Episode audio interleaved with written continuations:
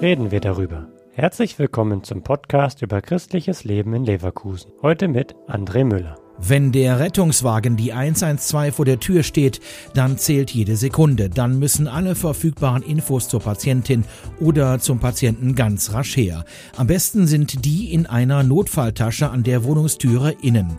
Leisten kann das die neue Malteser Notfalltasche, sagt der Leverkusener Bezirksgeschäftsführer Tim Feister, denn die ist ein Hilfsmittel für den Rettungsdienst, äh, das im Falle eines Notfalls wichtige Informationen gibt, die vielleicht von dem Patienten nicht mehr genannt werden können und so vielleicht auch Leben retten. Und da weiß der ehemalige Notfallrettungssanitäter, wovon er spricht.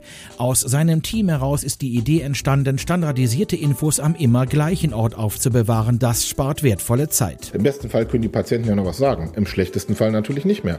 Und die Leute sind doch aufgeregt, die Angehörigen haben vielleicht dann nicht alles parat, vergessen Sachen und ich sag mal, Alltagsgeschehen ist dann, wo ist die Pflegemappe, wo sind die Infos? Man versucht durch die ganze Wohnung und man hat ja wenig Zeit, die Medikamentenliste Liste zu finden, Ansprechpartner zu finden, Pflegemappe zu finden. Im schlimmsten Fall geht man ohne das und es fehlen vielleicht wichtige Infos. Die in der ganzen Wohnung dann gesucht werden müssen. Ein heikles Unterfangen, sagt Dorothee Heller, verantwortlich für Marketing und Kommunikation im Malteser Bezirk Rheinland-Nordost. Der Rettungsdienst muss nicht noch weiter in die Privatsphäre des Verunfallten eingreifen. Das ist auch noch ein wichtiger Aspekt, den wir zu Anfang, als die Idee hochkam, eine Notfalltasche zu konzipieren, auch beim Rettungsdienst abgefragt haben.